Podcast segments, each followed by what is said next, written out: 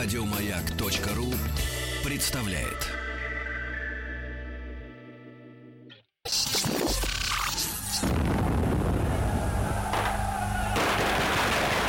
Граждане министры Временного правительства, именем Военно-революционного комитета объявляем ваше Временное правительство арестованным. Это мы Завершается пролетарская революция. Именем революции. Дорогие друзья, сегодня выпуск нашей постоянной рубрики «Именем революции», которую мы посвятили столетию русской или русским революциям 1917 года. Затеяли мы все это для того, чтобы образовать культурно женщину, выдающуюся Ольгу Дори. Ну вот то, что у нее, когда она училась в школе, в те дни учитель истории болел. И, э, естественно, Василий Жанович Цветков сегодня с нами. Василий Жанович, доброе утро.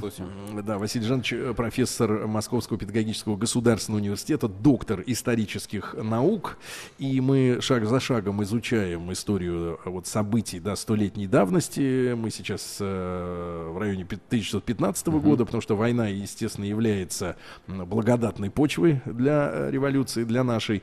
И мы ведем нашу сегодняшнюю программу из музея э, космонавтики э, в Москве, э, рядом с метро ВДНХ. Над нами ракета, а мы в бункере специальном, да. Василий Жанович, э, вот э, чуть-чуть отклонись отклонись, отклониться хочу от э, продолжения нашего угу. интересного раз, разговора да, про 1915 год, потому что сегодня э, я каждый день готовлю краткую сводку исторических событий до этого дня. Э, старейшая рубрика. вот. И сегодня в 1913 году в Киеве, именно в этот день, то есть получается 104 года тому назад, ну, ровно, да. ровно 104 года тому назад, в Киеве началось э, слушание в суде, в суде присяжных дело Бейлиса.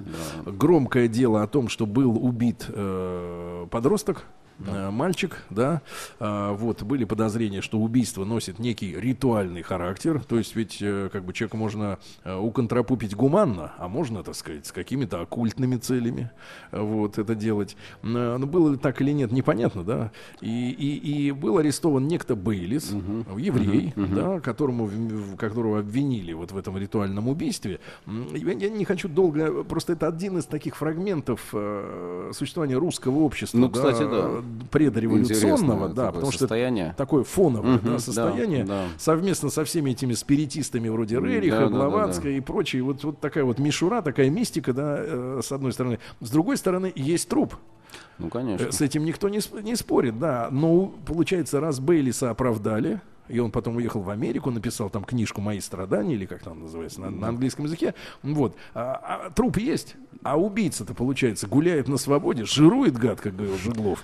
Вот. Э, что историки думают по тому делу, вот оглядываясь назад? Ну, вообще, вот тут надо, наверное, действительно различать э, юридическую составляющую и такую историческую составляющую, социальную, да. А, потому что вы вот верно совершенно заметили, что общие настроения на тот момент были достаточно противоречивые э, россиян. И, ну, что, что, может быть, даже некую параллель можно провести с э, западноевропейскими даже событиями, потому что там э, похоже, конечно, по, ну, может быть, сути своей, но не по форме, э, дело Дрейфуса было. Угу. Э, вот, и там Это же офицер. тоже офицер, да, французский, который якобы тоже еврейского происхождения, который вот якобы передал э, секретную информацию немцам, вот такой предатель. И там тоже, значит, вот это вот была волна антисемитизма. А э, у нас э, вот эта вот специфика, э, мальчик Андрюша Ющинский, э, обескровленный э, труп, вот, который был найден, ну Именно и э, с многочисленными труп, кол- колотыми ранами. Специально вылили кровь. Да, да, да, с многочисленными колотыми ранами, то есть это как бы свидетельствовало о том, что это вот, ритуальный не, характер убийства. Но не просто так завалили человека, да? Да, ну и вот э, пошли как раз вот эти вот всякие версии. Э, интересная даже вот книга нашего философа Розанова, которая, наверное, мало известна, э, называется очень оригинально «Об обаятельном и осязательном отношении евреев к крови». Вот. Э, ну, так называется книга? Да, прям вот так вот называется. Это какого года примерно? Это, того времени. А. Э, ну, ее не, я, насколько знаю, ее не переиздавали. А вот, ну, она такая вот как раз э, тоже достаточно угу. понятной направленности, да. Так вот, э, в обществе, да, наверное, уже была такая определенная нацеленность э, вот опасная для многих. И, кстати, даже вот потом Шульгин, сам Шульгин об этом писал, хотя Шульгин... Тот он, товарищ, который да, был тот самый, монархистом да, да, и да, да. приехал, э, Националист, монархист. забирать э, отречение, да, у царя. Так вот, э, да, так вот он писал, что м, тут ведь не столько даже в самом деле Бейлиса была проблема, сколько в том, что вот общество было нацелено на поиск врагов. То есть вот враги, враги, где-то враги, внутри, да, надо этих врагов найти. В данном случае вот этот вот антисемитский подтекст шел достаточно четкий. А, вот. Ну а дальше мы видим вот и Первую мировую, тут можно действительно перекинуть на 15 год, прям вот мостик э, очень Мы, удачный. кстати, не потому говорили что- об этом, потому что э, было же отселение людей, да, потому Конечно, что, потому что, конечно. грубо говоря, буфером, да, таким Да. своеобразным буфером между нами, Евреи в прифронтовой полосе Ну, э, шпионят. то есть зона, Вот, вот, как она вот. называлась, отчуж- Полоса отчуждения. не отчуждение, Э, а полоса оседлости, черта оседлости. Черта, Да-да-да-да, черта оседлости, да, совершенно где, верно. собственно Черта говоря, оседлости. со времен Екатерины, да, я так понимаю, Да, были разрешено ну, селиться. там, конечно, были ограничения по вероисповеданию, там были ограничения по э, приему э, в высшее учебное заведение, там так называемый пятипроцентный барьер, то есть вот э, лица иудейского вероисповедания, там больше, чем 5% нельзя было Но принимать. надо уточнить, Правда, именно да. не национальности, Да, именно. а именно вероисповедание. верно. То есть, если он принимает православие, он э, уже автоматически как бы не числится вот э, в этой э, категории. Ну и вот, а там искали вот этих вот шпионов в прифронтовой полосе. Это аналогичная ситуация. И кто были? Ну, так же, как вот русинов, да, Да, искали да, австрияки. Да, да, да, да, к сожалению. И э, видели их э, среди еврейского населения.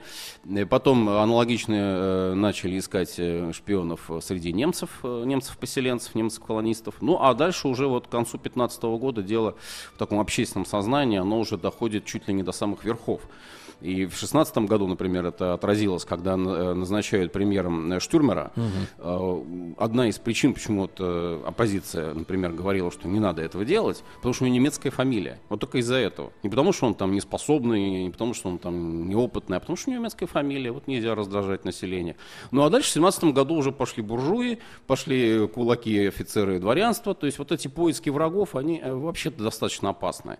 Особенно в обществе, которое взбудоражено вот этими вот э, всякими событиями похожими. Но в деле Бейлиса, видите, как бы особенно важно, что это же еще не военное время, Да, да, дело, предвоенное. том-то да, и дело. А настроения Да. уже А настроение такие. уже. Ну, опять же, здесь, конечно, тоже, может быть, нет дыма без огня, хотя не конкретно вот по Белесу и по Ющинскому, если говорить, а вот если вспоминать события пятого года э, в Одессе, например, э, в Херсоне, в Молдавии, вот были погромы еврейские. Мы, кстати, вот об Опять этом же, говорили. окраины, да? Да, так вот, Национальные. э, именно, да. Так вот там, э, собственно, как раз были еврейские дружины самообороны создавались, и были боевики вооруженные, и они оказывали сопротивление полиции. То есть здесь тоже вот как бы такой... И, и были известные две партии, это Палейцион и Бунд.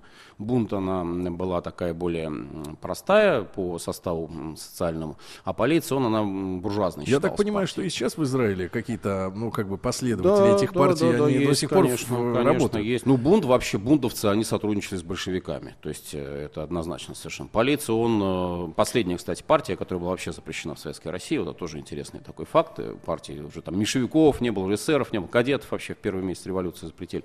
А полиция, он еще существовал. При советской Вот. власти. Да, при советской власти, в Советском Союзе. Но потом уже тоже и он был э, как бы закрыт, прикрыт.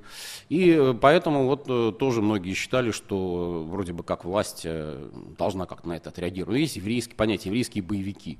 Вот. Но вот тут все настолько смешалось, все настолько, вот, как бы сказать, перепуталось, да, что, опять же, я говорю, а общественное сознание, оно на тот момент, наверное, требовало каких-то простых решений, требовало врагов, найти врагов надо. И вот начинаются эти поиски, и не только ведь среди евреев, это и, ну, дело Мясоедова, например, знаменитое, о нем имеет смысл отдельно поговорить. Ну да, это Э, уже тоже ведь не войны. доказано, тоже ведь невиновный человек, по сути, это был э, казнен.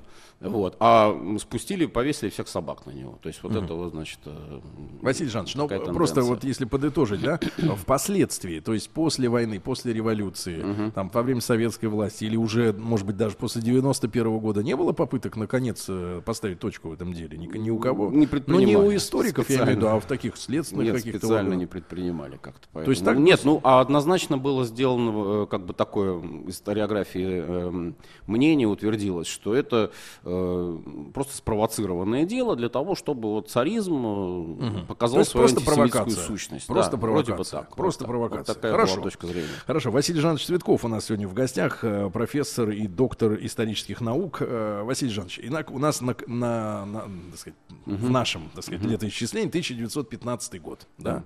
Э, Помню, мы подбирались к тому, что по началу войны мы достаточно э, круто стреляли да, Да, из тех же да, ружей, да. из артиллерийских орудий. А потом выяснилось, что количество изготовляемых снарядов и пуль не соответствует Не желаемому соответствует количеству желаемому. выстрелов. Да? Тут, в общем, тоже интересная ситуация. Дело в том, что с одной стороны, да, вот э, тоже мы говорили, когда офицеры просто давали команду э, своим подчиненным, батарейцам, вести огонь даже не прицельный, даже вот не по противнику, а просто для психологической поддержки. То есть вот бахают там в божий свет как копейку. Такое тоже было, к сожалению. И командование обращало на это внимание наши, э, запрещали это делать. Вот, ну хотелось так вот, чтобы дух поднять, Ну да. как говорится. Ну, к чему все это привело? Привело это все к тому, что, конечно, был очень большой перерасход, особенно в тех э, местах фронта, где были бои тяжелые, это Юго-Западный фронт, вот, и э, это очень остро ощущалось.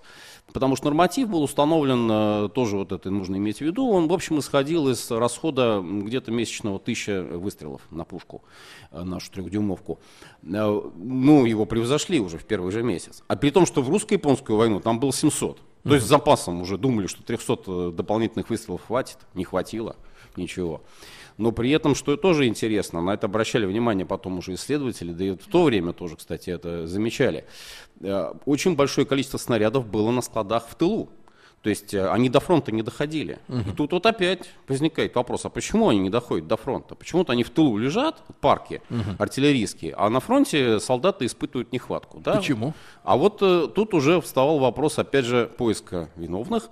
Ну, э, в общем, он сводился к тому, что это нераспорядительность артиллерийского управления. И, опять же, куда шли э, эти все каналы обвинительные. Военное министерство, военный министр. Вот э, и э, Сухомлинов, э, его ну, не сразу, конечно, обвиняют, но уже на протяжении вот первой половины 2015 года все вот эти нехватки, все эти дефициты снарядные, патронные, тоже это вот добавляется винтовочный, э, это все с- списывается, сваливается на военного министра исключительно, хотя он э, далеко не одинок был э, в этом. Э, Тут можно сказать, и Генштаб тоже свою руку приложил, ошиблись в расчетах. Ну и, в общем, реалии, реалии самой войны оказались такими, что ну, ни одна страна, вот мы уже говорили об этом, не ожидала таких больших расходов и таких больших потерь. Мы говорили о том, что Да да, вот. там 3-4 месяца хотели повоевать. Да, конечно. Да, даже всё. вот начинается 15 год, и, все равно вот эта эйфория, она остается. И в газетах пишут, что ну вот, если уж там к Новому году не вошли в Берлин, да, 15-му, ну уж там еще весной там уж точно войдем. К Пасхе. Да, к Пасхе, совершенно верно. И, в общем-то, были к тому тоже определенные э, причины, вот почему можно было так считать. Потому что, ну, враг ведь, он э, дальше границы-то особенно не продвинулся. Э, Немцы, э, часть там всего вот этого Привисинского края была занята немцами. Мы, в свою очередь, продвигаемся в Карпатах. Мы вот Львов взяли. Какая победа огромная.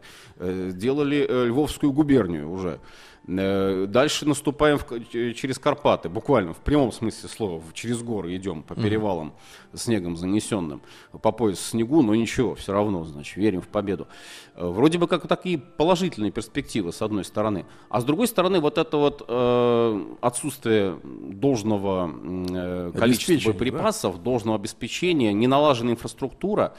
И, в общем-то, вот это ощущается. Причем это ощущается всеми, особенно на фронте. В тылу это пока не чувствуют. В тылу это еще вот все газеты Ну, это читают. такая перек- э, опыт Наполеона нас не научил, да, который вперед Э, обозов э, ну, ускакал. насчет Наполеона трудно сказать. Ну да, Ну, я имею в наверное. виду, что это снабжение А вообще, было вообще вот Привисинский край, если смотреть, он-то, в общем, был все-таки подготовлен к войне. Там вот э, многие говорят... Это Польша, да? Это Польша, царство польское, вошедшее в состав России, та часть, которая вот была в составе России. А вот многие там считают, что, допустим, мало было железных дорог, поэтому подвоз был затруднен. В том числе вот это одна из причин, почему снаряды не успевали подвозить. Но если вот на карту э, посмотреть польскую, вот как раз, Привисинского края, тут польский выступ, там железных дорог очень много, там разветвленная сеть железных дорог, там крепости стоят, угу. там Осовец наш вот этот героический, которым там атака мертвецов, да, немцы не могли его, третий по счету, третий по счету был штурм, и они только на третий раз вот начали применять эти газы. В общем, было неплохо все это подготовлено но это все осталось позади. То есть вот дальше наступать, вот здесь уже вопрос о своевременном подвозе подкреплений, своевременном подвозе боеприпасов, э, и, естественно, это уже проблемы. То и очень мы... большие потери людские. Людские. Да, да. То есть вот кадровая армия начинает э, выбиваться к началу 2015 года, особенно пехота э, страдает больше всего, естественно. Ну, это самая такая вот род войск, самый кровавый. Э, вот по тем временам тоже. И э, опять же вот вопрос возникает э, в чем? Вопрос возникает в помощи союзников, в помощи Запада. Вот идея, собственно, с которой война начиналась, что мы с двух сторон на немцев нажмем, Антанта нажмет, и вот они не выдержат. А 15 год нам дает очень яркий пример того, как союзники свой долг, вот не побоюсь этого слова, союзнический долг, они в общем-то, ну не то чтобы забывают, они его очень интересно интерпретируют. Угу. То есть э, получается так, что русские сами по себе э, действуют, когда у них какие-то проблемы возникают, тот же самый маршал Жофр, который э, командующий союзными армиями, э, заявляет, что мы, конечно, вам поможем, но только вот, вот чуть-чуть нам надо силами собраться. А с другой стороны, когда у них какие-то проблемы, тут же они сразу нам э, кричат, давайте спасайте, ну как вот с восточно-прусской операцией ну, да. все это пошло. Вот. И, естественно, здесь вот такое вот несовпадение интересов. А в чем причина? Уже начали было. давать заднюю э, ребята? А, ну, тут, э, если вот вообще западных историков почитать, угу. они вообще не видят проблемы. Вот как ни странно. Проблемы они нет. считают, да, они считают, что почему русские вообще обижаются? -то? На что обижаются? Ну, мы да. же тоже воевали. У нас тоже тяжелые бои. Вот, весной там. А потом Италия вступила в войну, например. Действительно, фактор важный, потому что итальянцы, вот тут несколько слов, наверное, надо сказать об этом моменте. Итальянцы ведь это союзники Германии, Австрии. Они, э, по идее, должны были вместе с Австро-Венгрией, с Германией тоже вступить в войну. Но у итальянцев очень интересная позиция. Они э, Тройственный союз использовали для себя, естественно. Выкроить какие-то территории. Да, потому да? что у них были претензии на Балканах, у mm. них были претензии на Адриатику, Адриатическое море. Ну и это вот, конечно... Хорватия, э, да? Вот? Да, этот интерес был э, связан с Сербией.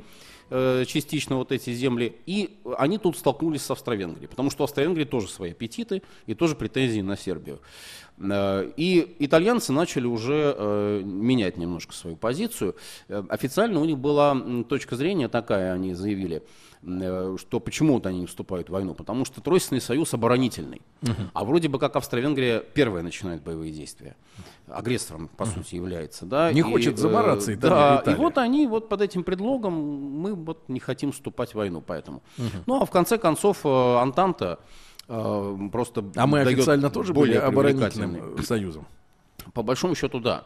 Потому что Франко-Русский союз, который был основой Антанты, он строился именно на э, принципе том, uh-huh. что кто-то, какая-то страна, ну было понятно, что Германия, конечно, 99%, нападает или на Францию, или на Россию. В таком случае, соответственно, другой союзник обязан начать против него военные А действия. вот эти претензии, которые западные историки не понимают, вот если сформулировать, они не понимают, в, чем, в, чем, э, что мы им предъявляем? Они не понимают в том, что им нужно было как-то очень активно действовать в 2015 году. Они интересные тоже вот э, приводят тоже тезис о том, что в, э, в этот момент, вот как раз когда э, были у нас тяжелейшие бои на фронте в Польше, а в Карпатах, а, они э, проводили Дарданельскую операцию. Это что такое? Дарданельская а, операция это как раз та самая, да, когда они проливах. пытались взять Дарданеллы, проливы. Э, ничего из этого не получилось. Но это вообще вот идея тоже интересная, потому что когда Турция в войну вступала, в прошлый раз мы об этом говорили, э, мы-то рассчитывали на кавказские uh-huh. территории, а вот англичане на Ближний Восток и э, Персию, Масул. То есть вот эти вот земли, нефтяные, нефтяные источники. Ну, конечно, Слово это знакомое да, и да, сегодня. Да, да. Вот, вот они планировали там э, как раз наступать. Мало что изменилось за сто лет. По большому счету, да, потому что для англичан Э, Черчилль даже вот так считал в 15 году, высказывал мнение, что вроде бы как Ближний Восток, э, может даже важнее, чем западные э, театры военных действий. Друзья мои, друзья мои, Василий Жанович Цветков, угу. профессор Московского педагогического государственного университета, доктор исторических наук сегодня с нами. Снова мы в проекте «Именем революции» сегодня выходим в эфир из Музея космонавтики, прямо из-под ракеты.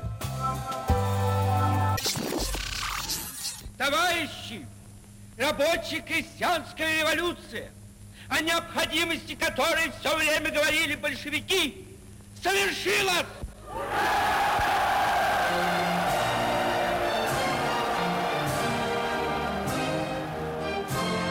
Именем революции. Друзья мои, так, с Василием Жановичем Цветковым, профессором Московского педагогического государственного университета, доктором исторических наук, мы продолжаем э, говорить о событиях, предшествовавших Первой мировой, э, не, не Первой мировой, Первой и Второй э, Э, русских, э, русским революциям 17 -го года. Вот. И 1915 год. Э, снаряды есть, они не едут. А французские наши партнеры не активничают на фронте, позволяют немцам с нами расправляться. Да? Да. Василий Жанович, и вот какой момент вы считаете переломом, вот, когда начались такие массовые неудачи 15 -го ну, года? Тут четко совершенно этот перелом обозначен. Это Горлицкий прорыв, так называемый. Прорыв под Горлиц Галиции. Это где? Фаланга Маккензен. Это Галиция, все та же. Э, и наше наступление в Карпатах захлебывается, э, уже продвинуться не можем, выйти на венгерскую равнину, хотя отдельные части на венгерскую равнину просачивались. Интересно, кстати, просочилась не больше, не меньше вот та самая знаменитая Корниловская дивизия, которой командовал генерал Корнилов, будущий угу. как раз герой Белого движения. Вот. Он продвинулся очень далеко, но это, правда, стоило ему того, что дивизия потом попала в окружение и вынуждена была отступать. Практически полный состав э, погиб и попал в плен, и в том числе сам Корнилов оказался в плену. Вот. Э, но это были последние успехи. Крупный успех, безусловно, это падение Перемышля март, как раз тоже вот, вот эти вот настроения в прессе стали подогреваться, что вот к Пасхе, наверное, все-таки наступит перелом, потому что Перемышль пал во время Великого Поста 22 марта. 2015 года. Ну, несколько слов вот тоже имеет смысл сказать о Перемышле. Перемышле крепость... Э, это, это Польша? Нет, Галиция, Галиция. все, э, Австро-Венгрия, да. Перемышль крепость, которая закрывала э, единственную такую вот нормальную дорогу э, через э, Карпаты. Э, и вот если вот перемышлем можно было бы овладеть, то, соответственно, дальше уже продвигаться можно было подвозить боеприпасы по железной дороге, все делать спокойно. Но Перемышль был очень хорошо укреплен. Э, Брусилов, э, командующий 8-й армией, попытался его взять сходу угу. еще во время Галицийской битвы, еще осенью 14-го. Не получилось. Э, Причем э, Брусилов об этом мало пишет в своих воспоминаниях. Ну, в общем, такая неудача как-то не очень ну, об этом Прилично, да. да, принято. Но там ситуация была в том, что э, начали атаку фартов э, без э, артиллерийской подготовки практически. То есть вот с налету На лошадях? решили. Нет, трехдюймовки обыкновенные подвозили наши и думали, что вот сейчас трехдюймовками мы эти все форты разобьем. А оказалось, что трехдюймовка, она замечательно действует против пехоты, э, шрапнелью косит э, коса смерти, да, но вот вот против бетонных, бетонированных блиндажей э, навесную стрельбу вот, вести, гаубичная угу. стрельба, она не может. Ну, не может быть универсальной пушкой. Хотя все считали, что вот там, там трехдюймовка все проблемы решит. Вот. И у Брусилова э, не получилось вот это взятие, и поэтому э, Перемышль был окружен, обложен со всех сторон, и начали постепенно-постепенно, вот Душить. тот же самый Брусилов начал его, да, э, вот так вот э, осаждать э, по всем правилам науки. Ну вот крепость того времени, она сколько времени могла автономно э, просуществовать? Ой, вот знаете, все зависит от, э, наверное, не столько самой, может быть, даже крепости, сколько от того, кто ее защищает потому что мы видим пример первоклассной крепости Ковна, которые вложили денег э, много перед войной. Кто? Наша, Наша. русская крепость Ковна. Ее сдали э, за 20 дней. То есть она практически не сопротивлялась. Комендант был генерал Григорьев, его судили потом за это. Ну, в общем, заслуженно, потому что он, хотя у него тоже были доводы такие, что меня никто не поддержал, вроде бы. А с другой стороны были крепости, ну вот Ивангород, например, уже вот в прошлый раз мы о нем говорили, он был э, как крепость, э, город на, э, так вот, ориентирован на довольно длительную оборону, но он не модернизировался в начале 20-го столетия. И вот буквально, когда началась Варшавская Ивангородская операция, генерал Шварц, который руководил как раз, командовал э, гарнизоном, командовал крепостью, очень интересные воспоминания оставил. Вот. Он по собственной инициативе начал лихорадочно буквально вот укреплять, укреплять э, все, э, создавать эту позицию. И успел, и смог это сделать. И не взяли австро-венгры Ивангорода, отбили мы их атаки, несмотря на все усилия. Был довольно хороший э, осовец, вот как раз укреплен. Многие его даже называли русский Верден. Э, Вот. А, Но вообще вот к крепостям отношение было двоякое. Тоже это интересно, наверное.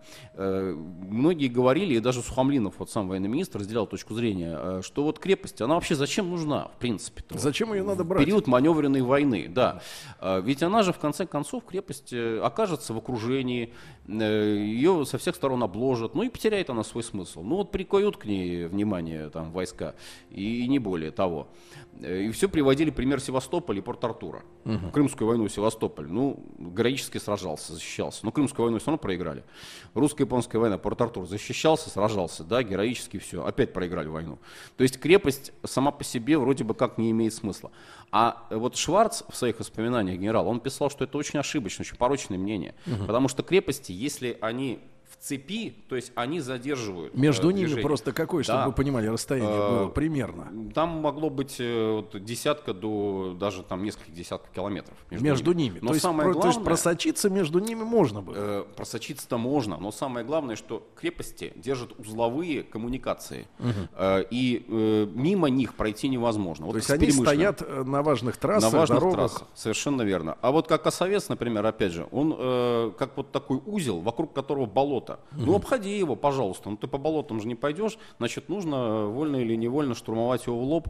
Вот, э, и э, вот с Перемышлем похожая история получилась. Мы его обошли, да, пошли дальше в, в Карпаты, но он держал, он приковывал к себе почти э, целую армию.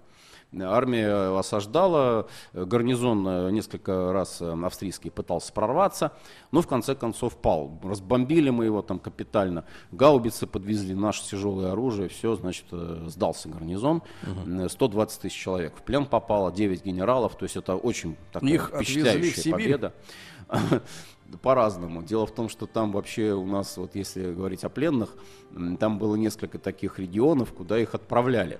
А, Поначалу их отправляли, да, вот э, совершенно верно, в Сибирь, на Дальний Восток, потом в Среднюю Азию. А потом уже вот была, когда нехватка рабочих рук, тоже, кстати, интересная такая э, грань истории Первой мировой. Э, Немцев, даже немцев в меньшей степени, пленных австро-венгерской армии, в основном это вот чехи, словаки, хорваты, там в меньшей степени тоже.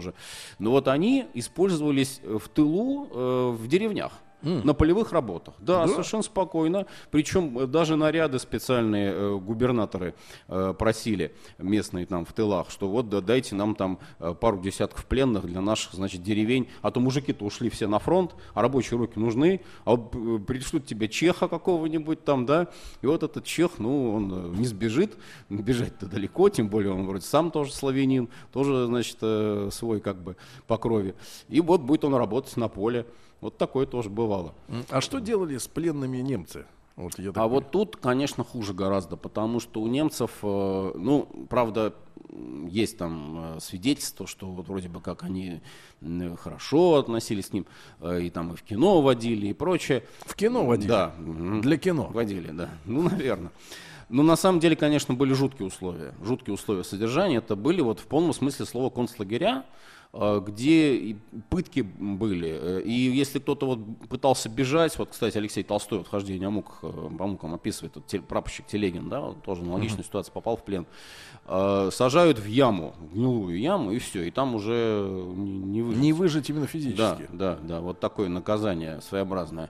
Э, Очень унижения большие были, и, э, конечно, смертность была в лагерях, и болезни были. Ну, Были есть какие-то международные конвенции тогда об обращении с Конвенции были, конвенции были, их подписывали, и мы их подписывали, вот. Но конвенции конвенциями, а, как говорится, одно сделано на бумаге, а другое дело в реальности. Это те, те же газы. Вот они формально были запрещены там гагскими соглашениями, а немцы это все обходили успешно. И они объясняли это тем, что вот вроде бы у них как снаряды химические. Не газы вот они в чистом виде используют, uh-huh. но они снаряды химические. Лазейку нашли.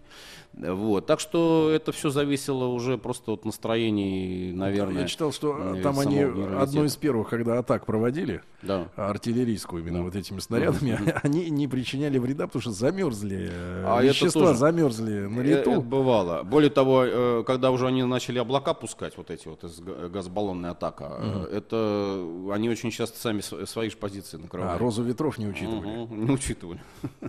Бывало и такое. Ну, вообще, конечно, вот война наверное, вот такой фактор важный надо отметить. Война э, все больше и больше идет вот по степени такого озверения, ненависти такой вот уже обоюдной. Это тоже вот важный фактор. Если первые месяцы войны, там даже вот многие вспоминали... Э, Интеллигентность какая-то была? Ну, какая-то офицерскость какая-то, вот ага, такая вот честь. честь, да, потому что вот, э, допустим, идет атака в Восточной Пруссии, там погибают немецкие офицеры, вот наши русские говорят, вот давайте, значит, своих пленных забирайте, мы вам не будем их препятствовать. Или аналогичная ситуация где-нибудь там в Галиции погибают наши офицеры, соответственно, их значит, австрийцы, да, их отдают и отдают им честь. Даже вот э, когда Нестеров погиб, э, там э, Летчик. вроде бы есть свидетельство, да, что как раз противник наш послал такое некое соболезнование о том, что вот такой ваш славный офицер погиб. Но это все вот первые, первые месяцы войны. А потом уже никто об этом покончено. не думает. Конечно, потом уже просто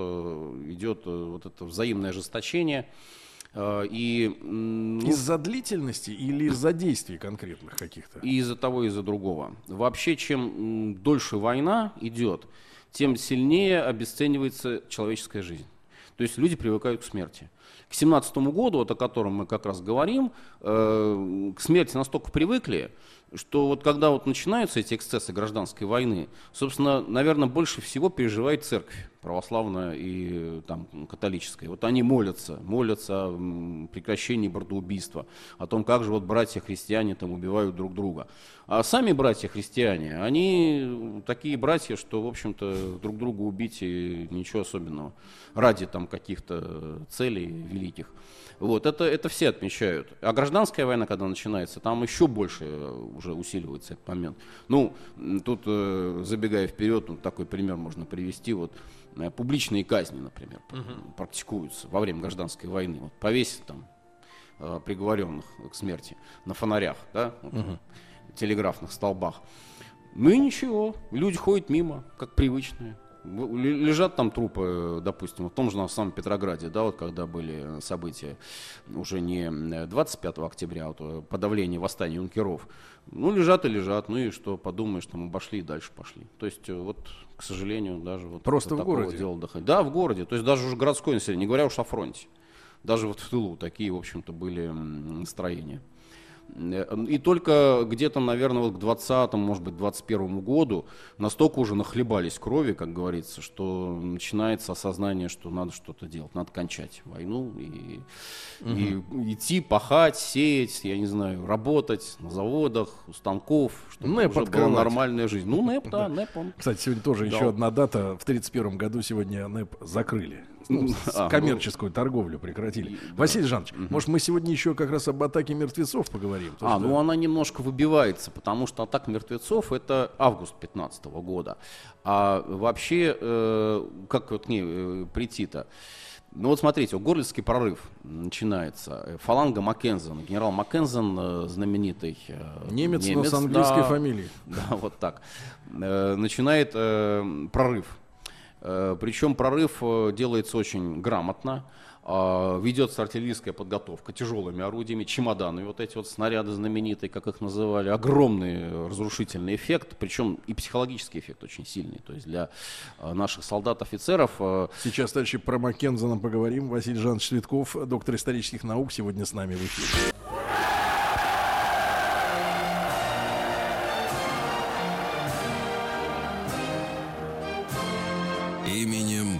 Революции. Итак, друзья мои, в нашем цикле 15-й год на дворе. А, контрнаступление немцев. Да. Э, наши и ошибки, и слабости в вооружении, да, да, да. в Ну, боеприпасах. э, значит, Маккензен выступает в Галиции. Э, Третья армия э, генерала э, Радко Дмитриева, кстати, болгарин по национальности, э, ну вот на русской службе. Болгария вступает в войну как раз на стороне э, Германии, а вот э, болгары на русской службе, они продолжают служить э, русскому царю. Так вот, он отступает, армия несет огромные потери. Но вот что интересно, тоже вот такая точка зрения очень часто присутствует в публицистике, что так сильно немцы там мешались с землей, как говорится, русские окопы, что там вообще никакого сопротивления не было после этого. То есть они шли прям как вот парадным маршем. Ничего подобного. А наши солдаты, э, ну, поначалу, конечно, да, это было страшно, вот эти разрывы тяжелых снарядов, все, но постепенно привыкли и э, использовали такой прием в окопах буквально зарывались. Ну, не каждый снаряд, естественно, попадет э, Именно в эту прицельно, да, именно в эту точку. Зарывались в окопах и готовили пулеметные гнезда. У нас было э, очень большое преимущество по э, Пулеметам. пулеметам, да. Хорошие наши пулеметы по сравнению там с противником действовали очень хорошо. И вот э, когда австро-венгерская пехота, будучи уверенной в том, что уже все, вообще русских Отутюжено. нет, отутюжено идет в атаку, их встречают в упор буквально прицельным пулеметным огнем. Они несут огромные потери, Это отступают. прямой, это на каком расстоянии получается? Да буквально вот э, подпускали поближе, как говорится, и где-то там со 150 шагов э, шел... Василий Жанович, не знаю, доводилось ли вам, но Огонь. в одном из наших проектов, э, ну не буду говорить в каком, но дали пострелять из пулемета Максим. Да-да-да. Это страшное оружие с точки зрения звука. Это вот э, незабываемое. То есть я из многих видов оружия стрелял. И современное оружие, оно такое интеллигентное достаточно. Пух, и там кто-то падает, например, да. А Максим, у него так вот он сконструирован, вот эти патроны 7,62, да, Да-да-да. это звук смерти. То Да. есть он молотит. э, я не представляю, как идти в атаку на пулемет Максим. Ну, то Вот есть так. это страшно. Он просто строит, это страшный звук. Вот. И, и, и это давало довольно большое преимущество. Почему? Потому что наши пулеметчики, пулеметные команды, они как раз прикрывали отход э, основных э, пехотных частей. Поэтому вот важный момент, вот сразу я его обозначу.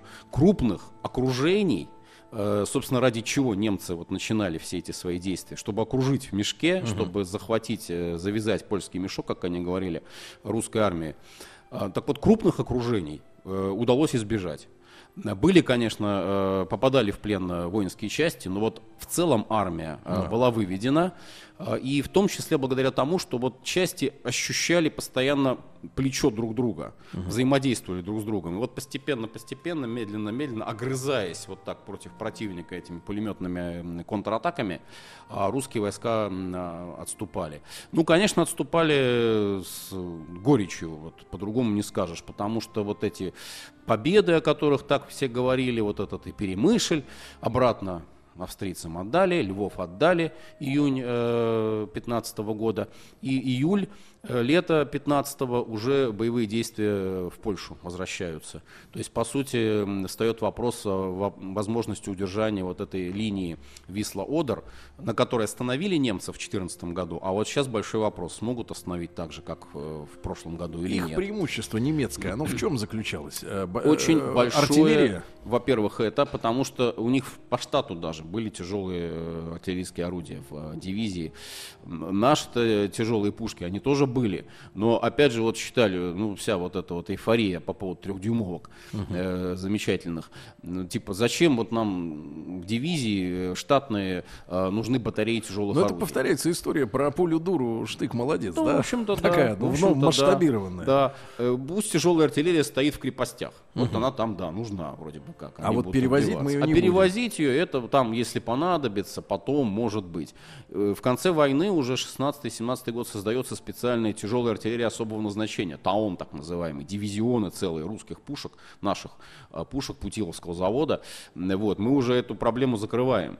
Но на 15 год она, э, эта проблема То есть, тяжелая. в принципе, у немцев просто дальнобойное Это, э, да, это первый фактор. оружие. да. А второй, конечно, вот о чем мы уже сегодня сказали. Они перебрасывают корпуса с Западного фронта. То есть Где- они создают где- численный перевес. Где э, Где в это время французы, которые э, с пафосом э, да, отмечали да, тут да, да.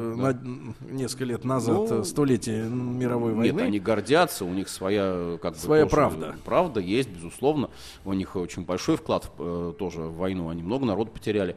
Но вот факт тот, что действительно здесь э, вот такого взаимодействия союзников не получается.